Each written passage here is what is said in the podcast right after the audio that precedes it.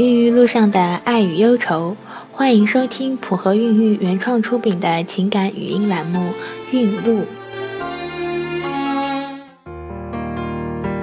大家好，我是小何医生，又到了每周的孕路时间。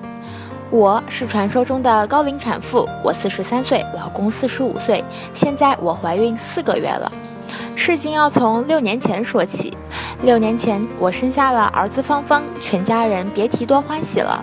但有一件事情却成了我和老公心里挥之不去的梦魇，是儿子的发育和智力问题。他比同龄人要矮小，很多小孩老师教一遍就会了，他却怎么都记不住。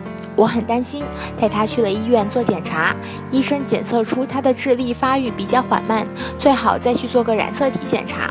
孩子的染色体七号和十一号平衡异位，我没什么问题，他爸爸也是位异位携带者，难怪我生下芳芳前也有两次不明流产，原来是跟这个有关，脑子真的一下懵掉了，只记得自己连连问我的儿子以后会怎么样，老公呢？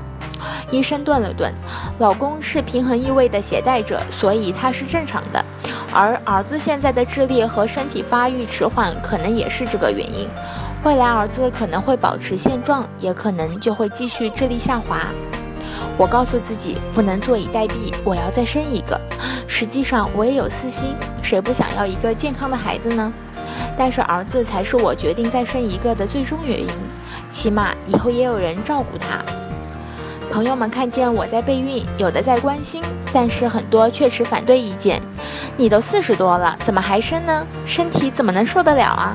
何况现在养孩子这么贵，你们夫妻俩能承受吗？对于好意，我一一表示感谢；对于质疑，我报之以微笑。他们谁都不能理解我这样做的真正原因，而我也永远不会说。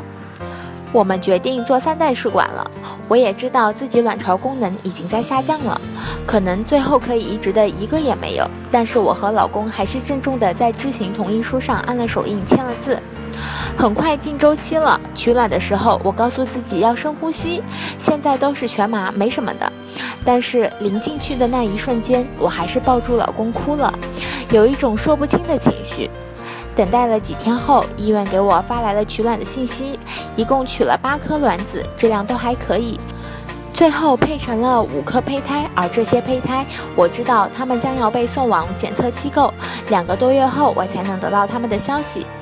也许是诚意感动了上天，最后有三颗胚胎都是好的，我也成功怀孕。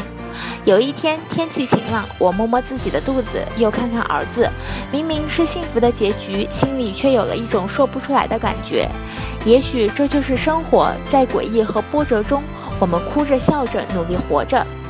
这就是今天的运路故事，普和孕育祝您一路好运。